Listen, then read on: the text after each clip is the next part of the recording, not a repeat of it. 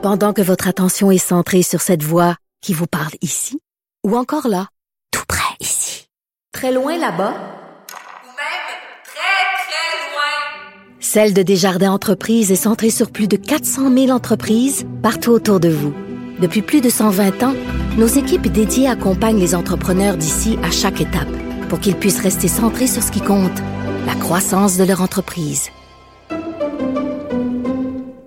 IGA est fier de présenter l'émission À vos affaires. Pour économiser sur votre panier d'épicerie, surveillez les offres et promotions de la circulaire disponible à IGA.net chaque semaine. IGA, vive la bouffe et les bonnes affaires. Cube Radio.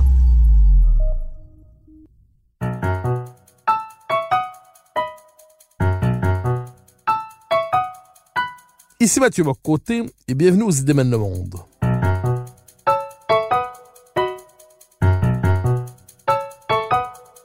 Nous chercherons à comprendre, à travers le regard des intellectuels québécois et européens, les grands débats qui façonnent notre monde.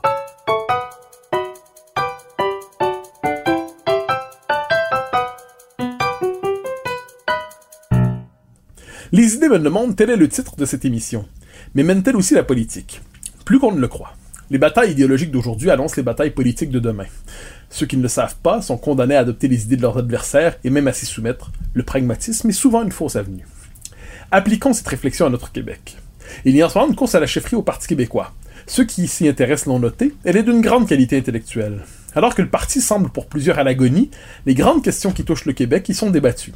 Dans les prochaines semaines, je recevrai les candidats qui se sont qualifiés pour la course pour les interviewer sur leur vision du nationalisme québécois et de l'avenir du Québec. Et je commence cette série avec l'un de ceux qui s'est distingué dans cette course par la qualité de ses interventions. Je parle de Paul Saint-Pierre Plamondon. Paul Saint-Pierre Plamondon, bonjour. Bonjour. Question première. Euh, c'est la deuxième fois que vous vous présentez à la chefferie du Parti québécois. Votre parcours intellectuel n'est pas celui d'un militant indépendantiste depuis toujours. Euh, vous n'avez pas le parcours de celui qui est né dans le parti, qui a, qui a connu sa croissance dans le parti, qui aujourd'hui aboutit, voudrait la direction du parti. Vous avez connu votre propre chemin vers la souveraineté. Euh, c'est pas à travers cet étendard-là que vous êtes entré dans l'espace public d'abord. Donc, je vous poserai pour la première question, c'est pourriez-vous nous raconter l'histoire de votre arrivée au mouvement souverainiste, l'histoire de votre conversion, est-ce le bon mot, l'histoire de votre ralliement au projet souverainiste dans un moment où tout le monde semble le fuir? Ouais, mais clairement, on, on ne milite pas en ce moment au Parti québécois parce qu'on recherche le pouvoir à court terme, quoique ça peut avoir lieu, mais en termes de probabilité, là, euh, la situation a le mérite d'attirer les gens qui sont là pour les idées qui sont défendues par le Parti québécois. Bon, faut dire que dans mon cas, j'ai voté oui en 1995 à l'âge de 18 ans, donc je ne suis pas étranger à la famille indépendantiste. Euh, mais euh, je faisais partie d'une mouvance de l'ère dépolitisée sous Jean Charest. Jean Charest a fait mal au Québec de plusieurs manières. On connaît surtout les histoires de corruption, mais sur le plan de la participation politique et de la confiance en soi des Québécois, ça a eu un impact également très important. Et euh, quand, quand, je regarde après, après, plusieurs années, génération d'idées, euh, les orphelins politiques. Les mouvements dans lesquels vous étiez engagés, vous avez créé en fait. Exact. C'était des mouvements euh, de gens qui avaient leur société à cœur, s'intéressaient à l'avenir, mais avaient une perception très négative de la politique. Mais à force de développer euh, mes idées politiques, à force aussi euh, de côtoyer des gens comme Abazo.tv, où est-ce que plusieurs politiciens, plusieurs experts de la politique euh, discutaient du Québec, ça, ça, me semblait clair que autant je pouvais être critique de la manière dont le Parti québécois avait agi sur tel et tel dossier, sur le fond, mes idées étaient celles du Parti québécois, c'est-à-dire l'indépendance, une social-démocratie qui est pas aussi à gauche que celle de QS, mais qui est quand même dans une volonté de réduire les inégalités sociales. Euh, donc, euh, il y avait ce pari-là que j'ai fait en 2016, euh, qui est un pari très audacieux parce que tout le monde disait que je ferais pas la course, que j'avais pas ce qui, j'aurais pas ni l'argent ni les signatures. Ce pari de rentrer dans le parti en disant, on serait fou de fonder un autre parti basé sur des idées aussi similaires. On va entrer dans le Parti québécois et tenter de relancer cette formation-là. Ça m'a mené à euh, faire le rapport Oser repenser le PQ, ça m'a mené au rôle de conseiller spécial. Et euh, je pense que là, c'est un peu l'aboutissement, la course à la direction de 2020 pour moi. C'est l'heure de vérité. Euh, c'est l'aboutissement de cette volonté-là de relancer le Parti québécois.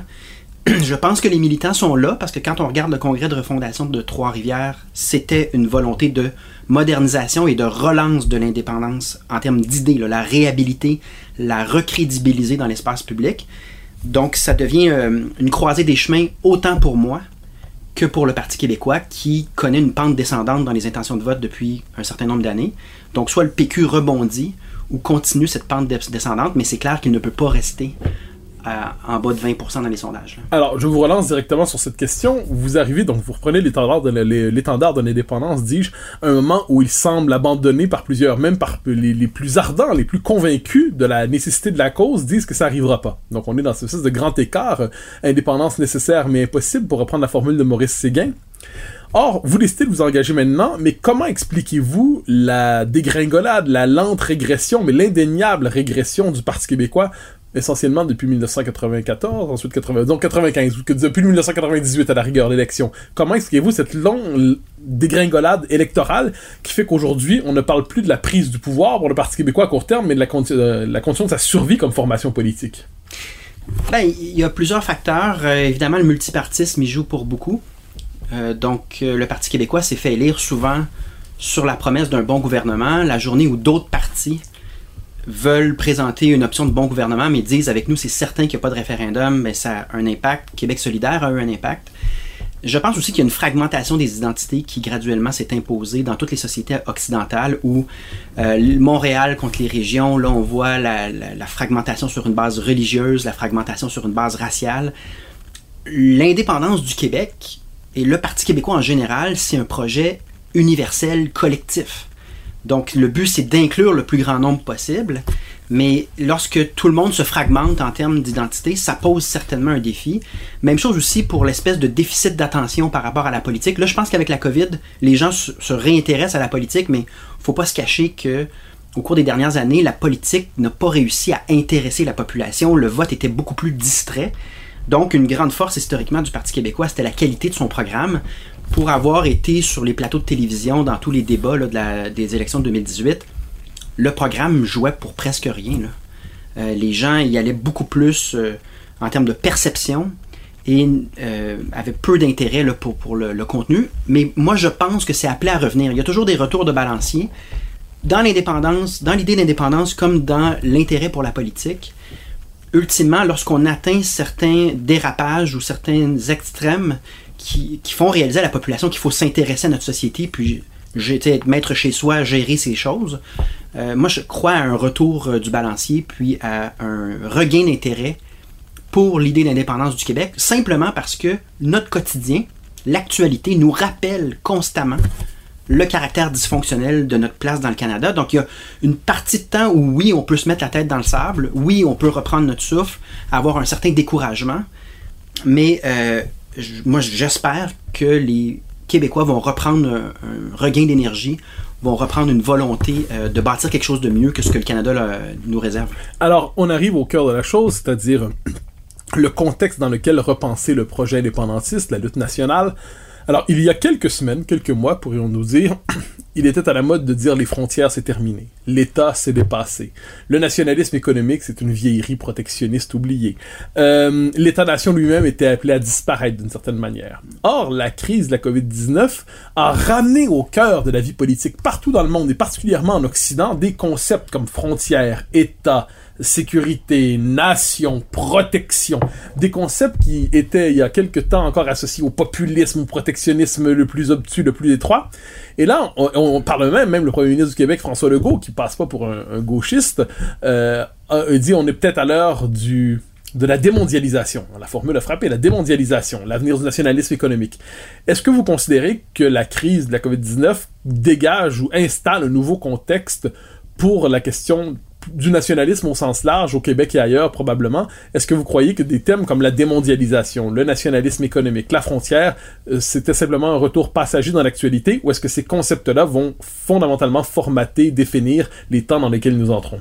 C'est clair que la population a réalisé qu'on ne pouvait pas être dépendant du reste du monde dans un système économique et euh, environnemental aussi précaire que ce qu'on connaît en ce moment. Parce que la COVID, somme toute, a été une crise grave, mais elle aurait pu être beaucoup plus grave si le virus avait été plus mortel ou si on pense à d'autres types de crises qu'on pourrait affronter au cours des 100 prochaines années. Clairement, ce qui ressortait, c'est qu'on ne pouvait pas être dépendant des marchés internationaux Donc si on n'a pas notre autonomie, si on n'a pas notre indépendance au sens de décider pour nous-mêmes en fonction de nos intérêts et non pas ceux des autres, c'est dangereux, c'est potentiellement mortel. Et là, il y avait cette prise de conscience-là que le mondialisme à outrance était euh, pas euh, adéquat, était pas gage de sécurité et de santé pour notre population. L'autre prise de conscience, c'est que le Canada non plus ne, ne veille pas à nos intérêts nécessairement, qu'il y a un conflit d'intérêts inhérent dans le fait de donner nos impôts, puis une bonne partie de nos pouvoirs, à un gouvernement qui est en fait nous est, nous est étranger au niveau des intérêts. On en parlait auparavant sous l'angle du pétrole, par exemple, en disant, vous voyez bien qu'ils prennent nos impôts pour subventionner une industrie, alors qu'on est contre, complètement contre cette industrie-là, puis qu'économiquement, ça ne, sert pas nos intérêts. On avait plein d'anecdotes, pas anecdotes, mais de- d'exemples factuels, mais qui n'étaient pas aussi déterminants que lorsque, pour l'espace de quelques semaines, la population réalise qu'on pourrait en mourir, qu'on pourrait avoir de véritables problèmes de santé et de sécurité parce qu'on ne contrôle pas notre propre navire, parce que on n'a pas euh, les leviers sur des choses aussi fondamentales que contrôler ce qui se passe à l'aéroport. Quand c'est rendu que la ville de Montréal envoie des gens, puis même pas pour faire un contrôle, juste pour sensibiliser en disant vous avez peut-être la COVID, c'était choquant parce que des vies humaines en dépendaient. Même chose pour euh, des choses comme l'autonomie alimentaire. Ça fait des années que le Parti québécois parle d'indépendance alimentaire et ça ressemblait un peu à un petit slogan cute. Ça ressemblait à une autre péquisterie de euh, déclinaison de l'idée d'indépendance pour tenter de la faire valoir, cette idée-là. Les gens ont réalisé qu'en fait, en situation de crise, si nos systèmes ne sont pas autonomes, si on n'a pas planifié à l'avance euh, la protection de nos propres intérêts, ben c'est pas le voisin qui va euh, s'assurer qu'on a des masques. C'est pas le voisin qui va s'assurer euh, que euh, les chaînes alimentaires ou les chaînes de biens essentiels qui sont mondialisées fonctionnent toujours. Et on n'a pas assez proche d'avoir une rupture de ces chaînes d'alimentation-là. Donc la chaîne a tenu le coup, mais ça aurait pu, dans une crise plus grave, que là, complètement, on ait une rupture des marchés mondiaux pour une période temporaire, avec les conséquences que ça peut avoir. Donc, moi, je pense que le changement, il est réel. Le thème de mon- démondialisation, il a une valeur. Vous allez m'en entendre parler pendant la campagne. Évidemment, il faut mettre un grain de sel. On ne mettra pas fin aux échanges mondiaux, mais on va peut-être mettre fin à la multiplication des accords mondiaux, à la multiplication des paradis fiscaux, sans que la population québécoise jette un œil dessus et se dise oui ou non, on est d'accord. On a abdiqué, d'une certaine manière, au cours des dernières années, sur la démocratie. Et c'est ça le sens du retour à la nation, c'est ça le sens de la démondialisation. C'est en fait un retour à la démocratie. Nous décidons, peu importe nos différences, si on est québécois, si on vit sur le même territoire, nous décidons démocratiquement de notre meilleur intérêt. Et cette idée-là, elle est fondamentale et malheureusement, je pense qu'on l'a laissé filer sous l'emprise des libéraux, vous me direz, là. euh, mais je pense qu'on est en train de se réapproprier l'idée de mettre chez nous, l'idée de démocratie, des idées qui sont pourtant, je pense qu'on a tenu pour acquis, qui sont fondamentales, puis là, on réalise qu'en fait, on, le- on les a laissés filer. Et euh, donc, je pense pas que c'est temporaire comme tendance. c'est la crise qui nous ramène, euh, la crise au sens le plus concret du terme, c'est-à-dire la peur pour nos vies, la peur pour l'existence même de notre société, qui nous ramène euh, vers ces concepts. Est-ce qu'on peut pas dire que la grande erreur des dernières décennies, c'était de croire qu'on entrait dans un monde définitivement apaisé, un monde sans crise, un monde, un monde qui allait aller sous le signe du droit et de l'économie et du marché, de la prospérité, on entrait dans un monde où le politique allait devenir de plus en plus technique, de plus en plus résiduel, où les identités allaient de plus en plus folklorisées, où les, les, les peuples allaient devenir des populations interchangeables. Autrement dit, qu'on on n'entrait pas dans une époque qui ne croyait plus aux politiques, et de ce point de vue, est-ce que le retour de la crise, c'est pas simplement un retour du réel, euh, après une espèce de fuite intellectuelle et collective pendant quelques décennies, où on croyait que tout irait pour le mieux sous le signe du droit et du marché jusqu'à la fin des temps? Ben moi, si je pense aux années 90, j'étais de ceux qui pensaient qu'à coup d'amélioration juridique et économique, on se dirigeait vers un monde euh, amélioré. Deux choses euh, se sont produites. Euh, la première, c'est...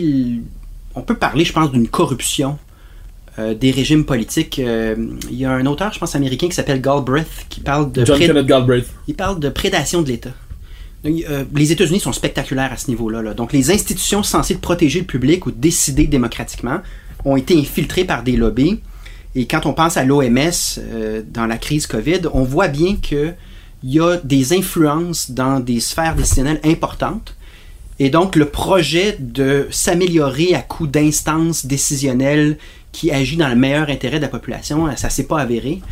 Euh, et je pense que oui, euh, on a versé aussi dans une forme de mondialisme euh, assez, un peu aveugle. Jane Jacobs disait que les pays les plus heureux et les plus solides sont ceux qui, ont, sont d'une taille raisonnable. Euh, moi, j'ai été très marqué par le Danemark. J'ai vécu là un an. J'ai encore une famille d'accueil que je vais visiter régulièrement. J'ai vécu en Suède, en Norvège. Les petits pays m'ont toujours marqué comme étant des démocraties fortes. C'est plus difficile berner des gens quand l'unité est petite, les montants d'argent ne sont pas grands, et donc il y a un contact direct. Alors que si on pense à l'Union européenne, à la Russie ou aux États-Unis, plus l'unité est grande, plus il y a des milliards de dollars en jeu, plus le citoyen en fait aucun lien et aucun pouvoir sur ce qui se passe. Donc je pense aussi qu'on est en train de redécouvrir, puis c'est très pertinent dans le cadre du Québec, dans le cas du Québec, les unités de petite taille qui s'autodéterminent démocratiquement, à mon avis, vont prendre des décisions plus intelligentes que les super pays qui sont remplis de corruption euh, et qui sont ingérables de ce point de vue-là. Donc, euh, je pense que le retour à la nation, la, critique euh, des dernières années, elle se fait en ce moment, puis elle va déboucher, je l'espère, sur l'indépendance du Québec, c'est-à-dire un pays de raisonnable taille, mais qui est fondamentalement démocratique. Et c'est pas là, malheureusement, que Davos puis tous les grands mouvements mondialistes nous amènent. Ils nous amènent vers la destruction des démocraties essentiellement. Alors vous parlez de retour à la nation. Encore faut-il qu'il y ait une nation et l'effet, on pourrait dire, de plusieurs doctrines, des tendances de fond aussi. Euh, l'immigration massive, le multiculturalisme comme idéologie, la, la, transformation de tous les désirs dans le langage, des droits et même des droits fondamentaux, l'effritement du collectif, la dissolution de la, on pourrait appeler de l'autorité légitime de l'État, euh, l'impérialisme américain, l'hégémonie de l'anglais.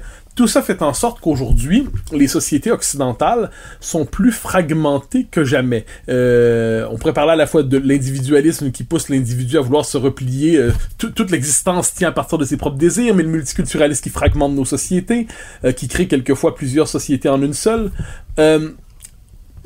Ça touche le Québec directement. On peut dire que depuis une vingtaine d'années, il y a eu une démonétisation, une déconsidération de l'identité québécoise. Euh, dans les années 90, se réclamer du Québec, brandir le drapeau québécois, brandir l'étendard québécois, le combat de la langue française, c'était porteur, c'était vivant, c'était engageant même pour les jeunes générations. Aujourd'hui, la référence à l'identité québécoise semble déconsidérée, délégitimée. On l'associe au populisme, à l'extrême droite, euh, à la réaction, au, euh, au Québec moisi en un sens. Euh, comment comprenez-vous cette espèce... Enfin, êtes-vous d'accord avec cette idée que l'identité québécoise soit de plus en plus déconsidérée? Si oui, comment expliquez-vous cette déconsidération? Et surtout, est-ce que vous voyez des possibilités pour la réinvestir et la revitaliser? C'est clair que la polarisation des positions politiques est au cœur de ce que vous décrivez. Euh, mon, mon parcours est très très révélateur à ce niveau-là. Lorsque dans Oser repenser le PQ, je me suis adressé aux péquistes et j'ai dit on doit inclure tous les Québécois, les Québécois de toutes les origines, et on doit être sérieux sur la lutte au racisme parce que la base de la République québécoise, c'est l'égalité devant la loi. On doit être une société juste, donc inspirer confiance. On m'a un peu taxé d'être dans le multiculturalisme, alors que j'étais très insulté de cela, parce que je disais, mais non, au contraire, battre le multiculturalisme, c'est déghettoiser les gens le multiculturalisme canadien cherche à ghettoiser les gens par couleur de peau et par religion. Il faut défaire ça. Et la même personne, moi, j'ai continué à défendre cette perspective-là et en ce moment, là, je me fais plutôt cataloguer à droite parce que je réponds euh, au communautarisme racial, au communautarisme religieux. Je leur réponds, ce n'est pas un bon modèle de société. On ne peut pas cataloguer les gens à outrance en fonction de leurs différences parce que on va tomber dans euh, le pointage du doigt, dans euh, les rivalités, euh, sur la base de concepts qui, depuis des siècles en Occident, causent de, graves fractures sociales. Donc il faut tendre vers une nation universelle. Donc on est tous dans le même bateau. Oui, on a des différences et on tolérera pas de discrimination injuste sur la base des différences. Mais à un moment donné, par contre, on fait également partie, on a des points communs, on est tous des êtres humains et il y a des moments de rassemblement qui sont nécessaires autour de ce concept de nation-là, parce que c'est la base de notre démocratie, et c'est la base aussi de l'empathie. C'est que moi, je vois pas comment on peut être social-démocrate, c'est-à-dire se préoccuper du destin de quelqu'un qui vit dans un autre quartier si on a une identité strictement religieuse, ou si on a une identité strictement raciale, ou si on a une identité strictement locale. Et le communautarisme, c'est ça qu'il fait, c'est que en, en- en rendant la nation infréquentable, on s'empêche d'avoir un rendez-vous où tout le monde est québécois, et donc on s'empêche d'avoir un lien humain avec tous les Québécois. Et moi, ce que je vois, c'est que euh, les inégalités sociales augmentent, il y a de moins en moins de discours social-démocrates, et ça coïncide avec le communautarisme, avec les identités fragmentées. Et je me dis, l'objectif, c'est de réhabiliter la vision universelle de la nation, c'est-à-dire, peu importe nos différences, on est québécois et on va tendre vers la meilleure société qu'on peut, dans le respect de nos différences, dans des débats qui vont être déchirants parfois. Mais au final, on est tous québécois, puis je, regarde la fête nationale qui s'en vient, puis on a beaucoup de difficultés à accepter que pour un seul moment, malgré nos différences, on est au même endroit, puis on a de l'empathie, de l'affection les uns pour les autres. On, on se le donne pas. Il y, a, des gens qui organisent des Saint-Jean parallèles. Je pense que c'était le cas de Sol Zanetti et de Catherine Dorion l'an passé, euh, qui ont organisé une Saint-Jean parce que la Saint-Jean, parce que la fête nationale serait pas assez ci ou pas assez ça. Euh, c'est un concours euh, finalement de qui lève la main pour s'exclure au nom de l'inclusion. Puis moi, je me dis, on vient de le vivre dans le, cadre de la crise de la COVID. Pour un moment précis, on était tous québécois puis on s'aidait. Il y avait une forme de solidarité dans le slogan « ça va bien aller J'aimerais ça que pour la nation, une fois de temps en temps, ce soit le cas également. Qu'on enterre la hache de guerre, qu'on enterre nos différents idéologiques et qu'on se rende au même endroit et on dise mais pourtant, on est tous québécois puis on a un destin commun à bâtir, on a une histoire commune également. Donc, euh, il y a eu un affaiblissement du concept de nation, mais je pense que la nation peut, doit revenir pour des raisons de démocratie, comme j'en parlais tantôt, mais aussi pour des raisons d'empathie. Euh, j'ai peur des tensions sociales, des... j'ai peur. Je crains fortement que la racialisation, la, compartimentation par religion, euh, également l'espèce de... Je pense que c'est les médias sociaux qui font ça, mais chaque individu, on aurait dit, cherche à se faire valoir en, en se détachant du, du groupe. C'est à qui fait le plus de bruit pour avoir des, des clics puis des views.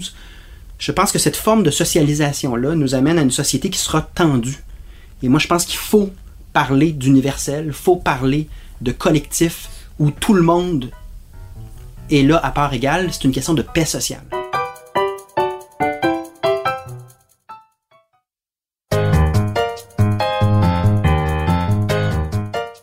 Je donne un exemple. Vous avez critiqué dans un texte euh, qui est paru dans le Journal de Montréal très sévèrement le concept de racisme systémique. C'est-à-dire, vous dites la lutte au racisme est fondamentale, mais le concept de racisme systémique, lui, ne permet pas de mener ce, ce que vous appelez la lutte au racisme. Euh, pourquoi refuser Alors qu'il y a une forme de, de pression idéologique incroyable, une tempête médiatique pour forcer à peu près tout le monde à adopter ce concept-là, et qui ne l'adopte pas passe pour raciste. C'est ce qui est arrivé euh, à l'intérieur euh, à Ottawa. Qui, qui n'accepte pas la théorie du racisme systémique devient raciste. raciste. Euh, c'est au cœur de la théorie du racisme systémique. Ça devrait pas surprendre ceux qui sont familiers avec ces débats-là, mais quoi qu'il en soit, ça frappe.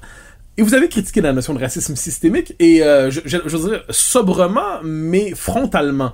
Euh, Qu'est-ce qui vous a amené au moment de la tempête à refuser ce concept-là et à vous y opposer?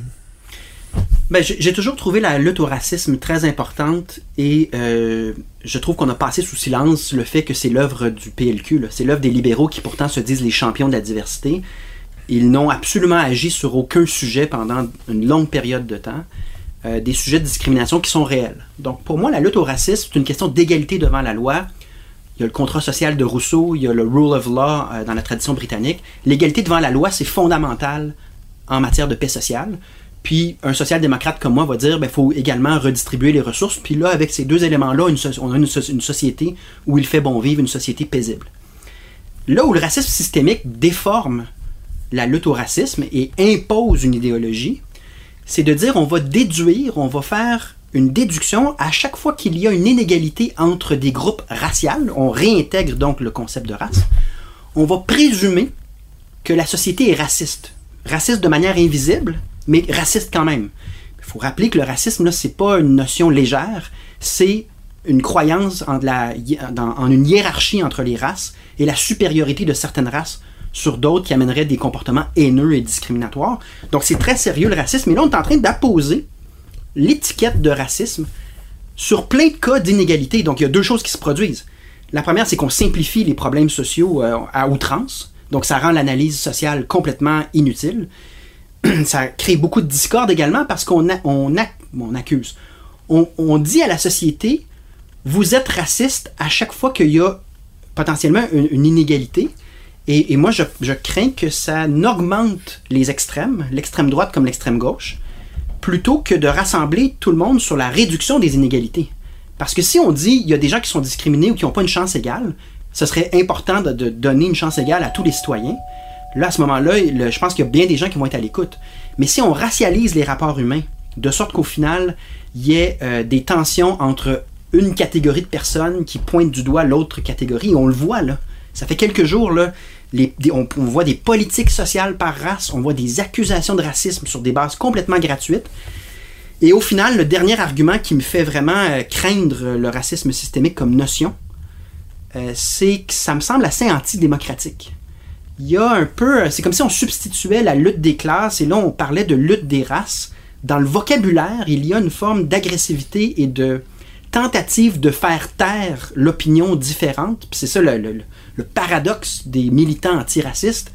C'est que ce sont, euh, pour l'extrême gauche, ce ne sont pas tous comme ça, mais l'extrême gauche parle beaucoup de diversité, mais en fait est incapable de tolérer la diversité d'opinion.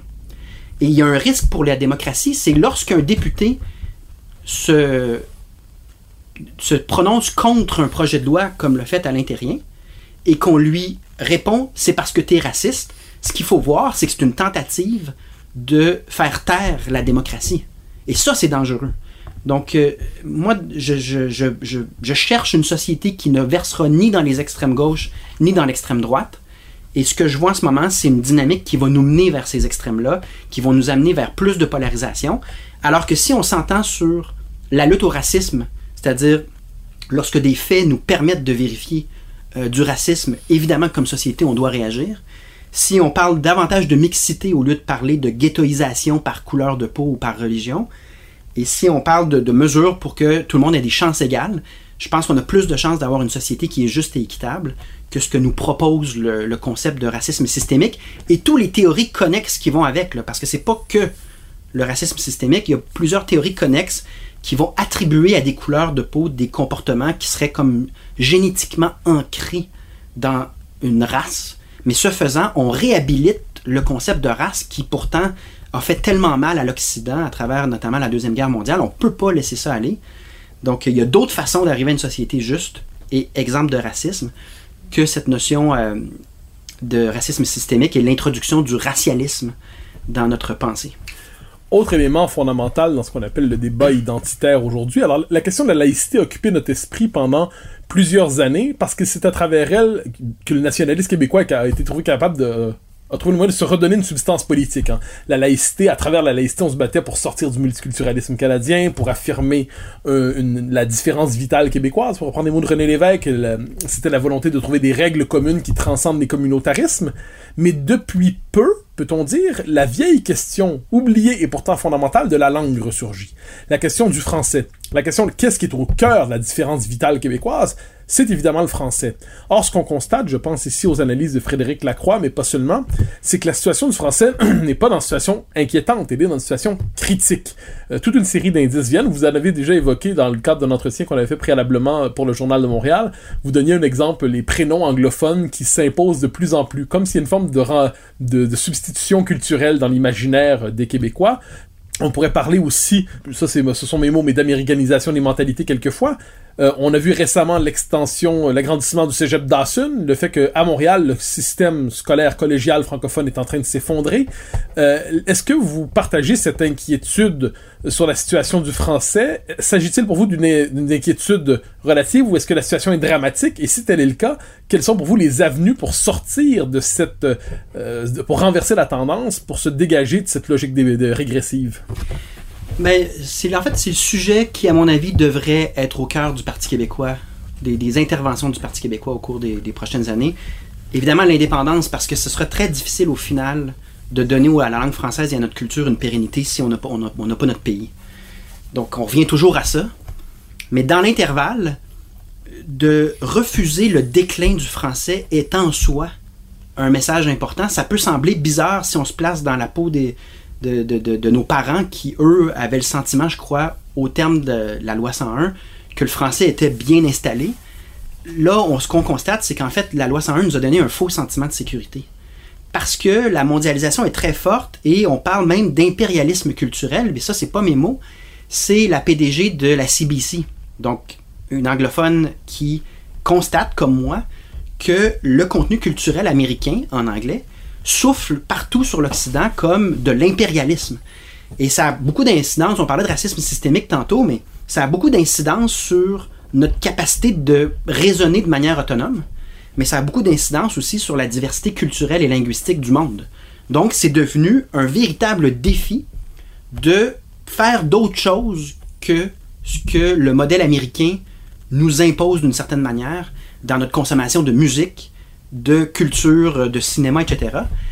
Donc, j'ai formulé plein de mesures pour la protection de la langue française dès le début de ma course. Je vais revenir là-dessus. Mais je pense qu'un autre point important sur lequel il faut se pencher, c'est la valorisation de la culture québécoise. C'est que si on est mentalement et culturellement dans l'espace américain de par notre consommation, qui se fait, supposons, uniquement à travers Netflix et YouTube, la, bat- la bataille, le- le- le- la lutte très légitime pour la langue française devient difficile parce que nos références, notre vie mentale se passe en anglais dans un pays qui n'est pas le nôtre. C'est- spécial.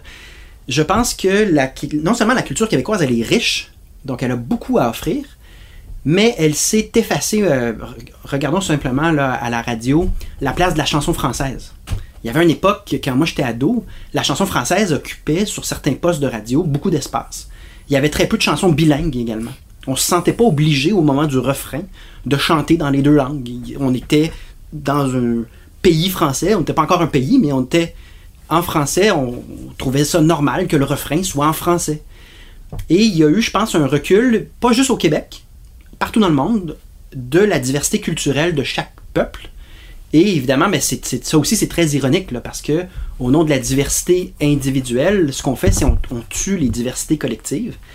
Et je pense que le Parti québécois va devoir se pencher là-dessus. là. Une fois que toutes mes propositions, j'appelais ça les mesures musclées pour le français, une fois que je les ai toutes mises de l'avant, il va falloir aussi avoir une discussion sur comment on fait, comment on, relance la culture québécoise pour qu'elle soit dominante, pour qu'elle soit forte au Québec, et qu'elle qu'elle ait de soi. Alors que ce qui va de soi en ce moment, c'est euh, les séries de Netflix, c'est des références américaines.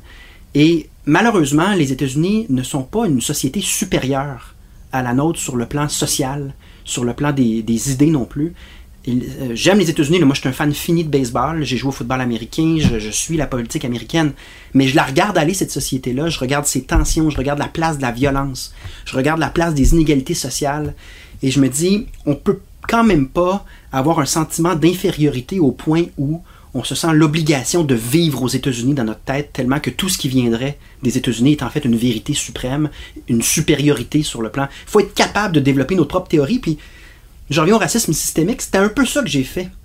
C'était.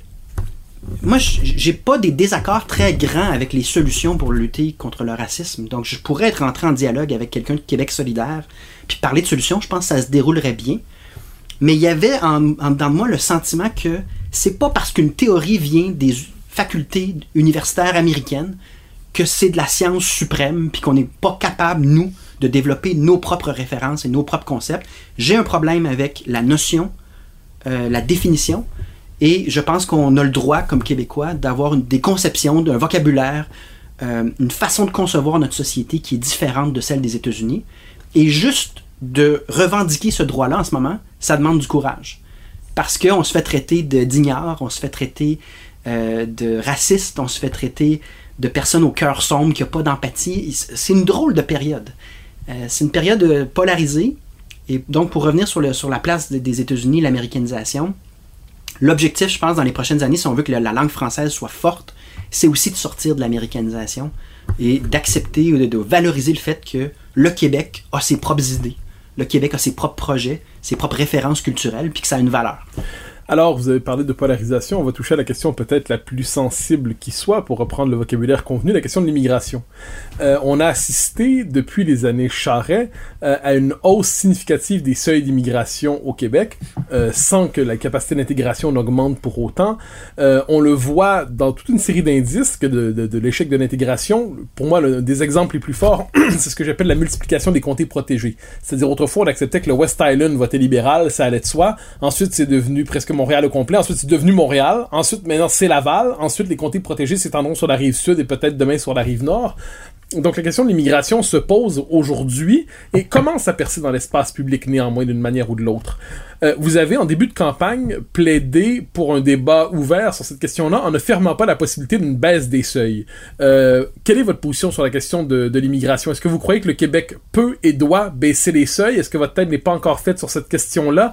Euh, où, vous situez-vous par rapport à cette question que l'on dit délicate, mais qui, devrait être simplement normale dans une société qui peut fixer librement ses, les seuils en fonction de ses capacités d'intégration Dès 2016, dans la course PQ, au débat du devoir, j'avais dit qu'on devrait pouvoir jaser de seuils d'immigration, les augmenter ou les diminuer, sans se faire traiter de xénophobe. La foule avait vraiment applaudi. Euh, et j'ai à peu près la même idée en date d'aujourd'hui, c'est que les seuils d'immigration doivent varier. Ça peut, on peut pas être simplement dans une logique où si on augmente, c'est parce qu'on est vertueux, et si on veut les diminuer, c'est parce qu'on est euh, raciste et xénophobe. Ça ne marche pas. Donc, il va y avoir des moments où on les diminue. Et moi, ma réflexion sur l'immigration porte beaucoup sur la langue française, euh, à savoir que on voit une, une corrélation très forte entre euh, les dernières années où, à partir de Jean Charest, les seuils d'immigration ont augmenté. Il faut dire aussi qu'il y a d'autres facteurs, c'est-à-dire qu'on n'a pas investi dans l'accueil puis dans l'intégration. On n'a pas régionalisé l'immigration comme on l'aurait voulu. Il y a plein de choses qui n'ont pas été faites. Donc, c'est pas que des seuils. C'est très réducteur de parler que de seuils. Mais la question, la, le nombre compte. Le nombre compte, c'est un des facteurs importants. Et lorsqu'on voit l'augmentation à partir de Jean Charest, on voit également la diminution de la part de la langue française dans la grande région de Montréal. Donc, à mon avis, il y a une corrélation. C'est pas l'unique facteur, donc faut pas simplifier, mais il y a une corrélation, elle est là. Et moi, je pense que euh, on doit ajuster les seuils d'immigration en fonction d'une pérennité de la langue française au Québec et d'une intégration qui est réussie le, le, le, mieux possible. Et là, on n'a pas réussi ça au cours des dernières années. Il y a plusieurs défis qu'on nomme depuis 15 ans, mais qu'on ne fait pas. Et ça crée euh, toutes sortes de dynamiques sociales qui, à mon avis, sont navrantes, dont le déclin graduel de la langue française. Et moi, je tiens à notre langue commune. Et je dis, ben, on, va ajuster les seuils d'immigration en fonction d'une pérennité de notre, de, no de, notre langue. Et, c'est simple à faire parce que si la CAQ, puis je me permets de, de, de, vous remettre en question, euh, M. Bocoté, sur celle-là, il y a plusieurs personnes qui ont accueilli la CAQ avec une, un enthousiasme. On, associait au nationalisme de la CAQ toutes les vertus euh, pendant une certaine période. Et ce qu'on voit de la CAQ sur le niveau de la langue française et de l'immigration, on accueille plus d'allophones et d'anglophones en ce moment qu'à l'époque des libéraux. On n'agit pas sur la langue française. Il faut se rappeler que la position du PQ depuis des années, c'est de dire, mais si on augmente la part d'immigrants francophones, on va faciliter l'intégration, puis on aura des données linguistiques différentes. Donc, euh, je pense que la CAQ a joué un peu avec les gens, a, joué sur un terrain, euh, je m'excuse parce que des fois on galvaude le mot populiste, là, mais ils ont joué sur le thème de l'immigration de manière peu responsable, et lorsqu'on regarde dans les faits les résultats, on continue de s'angliciser. Et je pense que oui, il faut être capable de discuter de réduction des seuils. Moi, je pense qu'on on a réduit les seuils, puis on doit reconsidérer Selon vous, on doit réduire les seuils aujourd'hui? Oui, en fait, moi j'ai déjà proposé qu'on devait s'en tenir à 40 000 à l'époque où la CAC disait là maintenant qu'on a tombé à, pour une année seulement à 40 000, on va remonter les seuils. Un instant, vous n'avez pas fait vos devoirs, vous n'avez pas régionalisé l'immigration, vous n'avez pas mis les ressources pour assurer l'intégration. La langue française aussi, les données non, non. Donc, il y a plein de données, de, missions qu'on qu'on devrait faire qui n'ont pas été réalisées. On va s'en tenir à 40 000 pour l'instant et euh, on réévaluera après. Là, avec la COVID, ça va être difficile, j'attends que les données sortent. Mais vous m'entendrez parler de baisse de seuil ou de hausse de seuil dans ma carrière politique. Et ça fait pas de moi quelqu'un ni de gauchiste ni d'intolérant. C'est normal. Et il faut en parler en fonction du juste milieu, de l'équilibre. Euh, en suédois, on dit logom. C'est juste assez, juste la bonne, euh, le bon nombre. Euh, donc, c'est pas être contre l'immigration, c'est simplement de s'assurer que ça se déroule bien pour tout le monde. Rappelons-nous également que les seuils d'immigration élevés combiné avec l'absence de ressources pour intégrer sur le marché du travail, aussi la ghettoisation en anglais, ça a amené aux premières discussions sur le racisme systémique. Parce que ce que euh, certains militants disaient, c'est regardez, les taux de chômage sont anormalement élevés chez les immigrants. Donc, c'est parce que le Québec est raciste. Euh, et moi, je répondais non, un instant. On, accueille un, un nombre important de personnes et on donne pas les outils, on n'investit pas dans leur euh, réussite. Et après, on se surprend de ces statistiques-là. Il faut pas présumer que la société dans son ensemble est raciste pour autant, mais on a mis au pouvoir des gouvernements libéraux qui, je pense, étaient, euh, voyaient d'un bon œil la non-intégration des immigrants, parce que statistiquement, la quasi-totalité des immigrants qui sont euh, pas intégrés en français vont voter libéral. Donc, il faut pas être dupe de ce qui s'est passé. Euh, donc, moi, je vais discuter d'im- d'immigration, euh, puis j'attends de voir les prochains chiffres par rapport à qu'est-ce que l'après-COVID nous laisse comme portrait économique. Mais c'est correct d'en discuter, de diminuer, entre autres en diminuant les seuils. On a constaté justement que le taux de chômage euh, à Montréal chez les immigrants a vraiment diminué parce que là, l'employeur doit donner une chance à quelqu'un dont le CV est peut-être pas parfaitement en ligne avec le CV qu'il recherchait, mais il donne une chance puis il investit dans sa formation. Donc, il y a eu quand même euh, sur l'emploi euh, un impact positif, mais je pense qu'il ne faut pas perdre de vue que le réel objectif, c'est pas le seuil d'immigration, c'est une intégration réussie et une société paisible où, où les gens y trouvent leur compte, où les gens se sentent traités avec justice. Et les années libérales ont donné exactement l'inverse de ça. Donc, il faut être capable de discuter de ce qui fonctionnait pas durant ces années-là, puis de faire des changements euh, sans s'accuser euh, de tous les torts. On en arrive à la question de votre engagement central sur la question de l'indépendance, qui est évidemment essentielle, mais on, ne pourrait réduire à la simple question référendaire comme on l'a fait trop longtemps. Alors vous nous dites, euh, si, je, si je deviens chef du PQ, moi je promets un référendum dans le premier mandat sur la souveraineté. Les observateurs vous diront, et j'en suis, vous avez autant de chances de réussir ça que de, je sais pas, moi, trouvons l'image la plus loufoque, que de faire de- du Danemark une puissance nucléaire dominante concurrent- euh, concurrente des États-Unis pour les trois prochaines années. Euh, ça, ça n'arrivera pas. Et pourtant, vous nous dites, il est nécessaire de donner un objectif clair pour l'indépendance rapidement pour être capable de reconstruire une, une base, on pourrait même dire de remobiliser autour de la question de la souveraineté. Que- Qu'est-ce qui explique cette proposition, à moins que vous pensiez vraiment gagner un référendum deux ans après une prise de pouvoir hypothétique autour de cette promesse-là? Si tel est le cas, dites-le. Sinon, qu'est-ce qui vous amène à dire on doit recentrer le Parti québécois sur la question de l'indépendance directement? Et qu'est-ce que ça veut dire euh, de, votre lecture de l'opinion? Qu'est-ce qui vous amène à croire qu'on peut remobiliser autour de cette question-là? Ouais. Qu'est-ce qui vous amène à croire que les Québécois sont prêts à, à entendre de nouveau un tel discours alors que la CAQ occupe le créneau du nationalisme? Qu'est-ce qui vous amène à croire que cet engagement-là ne fait pas de vous, auprès du très grand nombre, un charmant rêveur? Charmant rêveur. Bon, on va distinguer deux questions dès le départ, là, les probabilités et ce qui est possible. Donc l'indépendance du Québec est clairement possible. L'actualité politique nous démontre à chaque année qu'il y a des renversements de situation. Et sur le fond, l'indépendance demeure vitale pour le Québec, tant sur le plan de sa pérennité linguistique et culturelle que sur le plan de ses intérêts économiques. C'est dans notre visage constamment, surtout pendant la crise de la COVID. Donc l'idée, elle est légitime, l'indépendance se peut. Est-ce que c'est probable pour 2022? En ce moment, non. Sauf que mon constat, ma réflexion, à travers mon implication au Parti québécois, parce que là, ça fait quatre ans que j'observe puis j'écris sur le mouvement indépendantiste à travers le Parti québécois, c'est que il y a des forces vives partout dans la société québécoise. Il y a de l'intérêt pour l'indépendance du Québec. C'est une idée forte et nécessaire. Les gens le savent. Mais si le Parti québécois se comporte comme un avocat qui ne plaide pas, il peut pas se surprendre qu'il ne gagne pas sa cause. Là, je parle parce que moi, c'est ça que je fais dans la vie, avocat de litige. Quand on va devant un juge, puis qu'on a une idée, puis qu'on veut faire valoir notre idée, faut plaider, faut expliquer en quoi on a raison. C'est impossible de le faire si on ne propose pas sérieusement notre option. Donc, euh, j'ai vu un peu. euh, bon, il y, a- le rôle de la CAQ aussi là-dedans, là, c'est que la CAQ, elle va jouer beaucoup, comme les faisaient les libéraux, sur la peur du référendum. Donc, le fait que les gens ne voudraient pas d'un référendum devient inconsciemment ou consciemment déterminant dans le vote des gens, alors que c'est pas ça la question que le Parti québécois doit imposer dans l'espace politique. Le Parti québécois doit imposer la question est-ce que l'indépendance est nécessaire? Est-ce que c'est une bonne idée Oui ou non? Et pour pouvoir imposer cette question-là, il faut avoir un projet. Il faut avoir des échéances.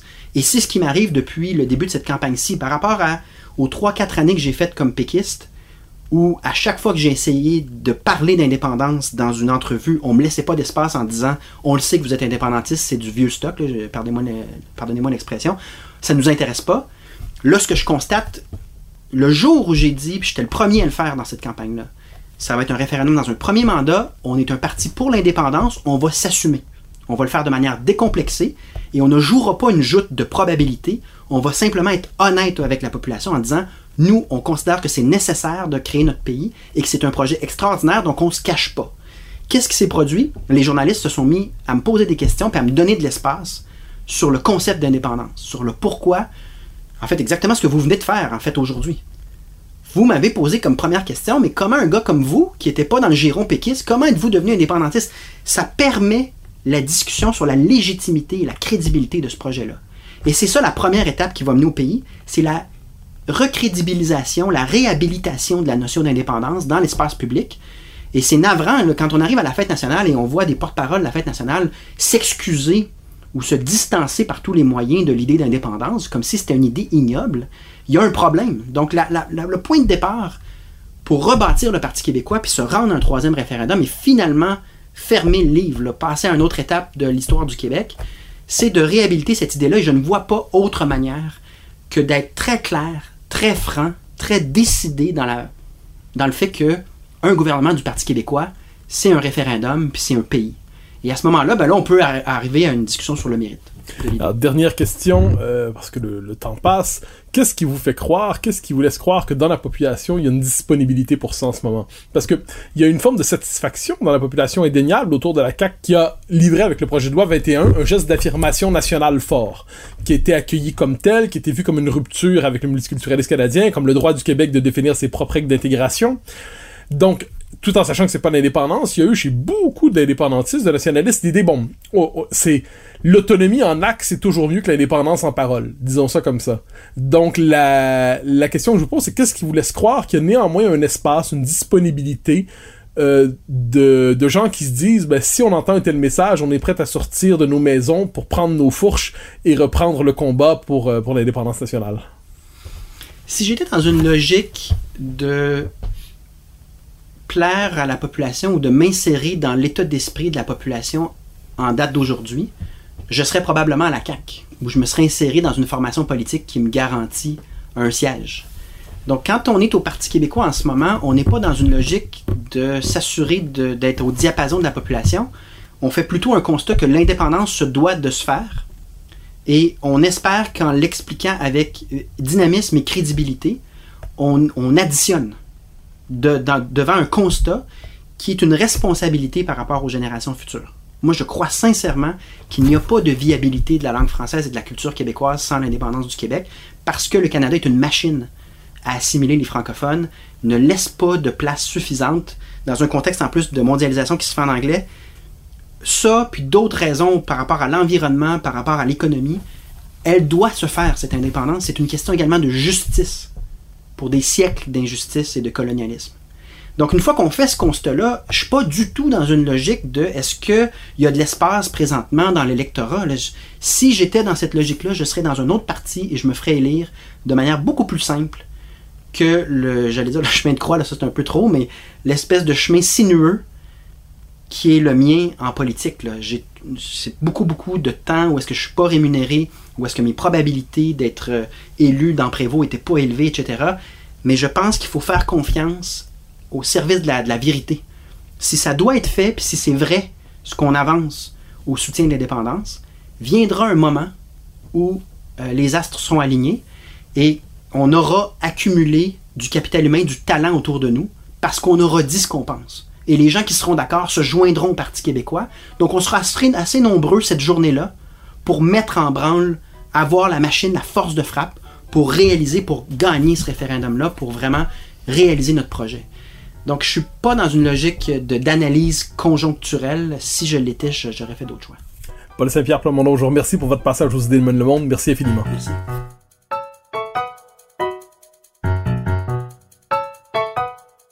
Chers auditeurs des Idées mènent le monde, vous pouvez faire connaître le balado sur vos réseaux sociaux en partageant les épisodes que vous aimez. Cela nous donne à chaque fois un fier coup de main pour faire découvrir le balado. Ainsi, Si vous écoutez sur une autre plateforme que Cube Radio, laissez-nous un commentaire. C'est encore une fois un geste qui nous permet de faire connaître la série au plus grand nombre. Merci à vous d'être à l'écoute. Vous pouvez me suivre sur Twitter et sur Facebook. Vous pouvez également lire mes chroniques chaque mardi, mercredi, jeudi et samedi dans le Journal de Montréal. Et chaque semaine, vous pouvez me suivre à la joute à TVA. Animation et recherche Mathieu Bock-Côté. Réalisation Anne-Sophie Carpentier. Une production Cube Radio.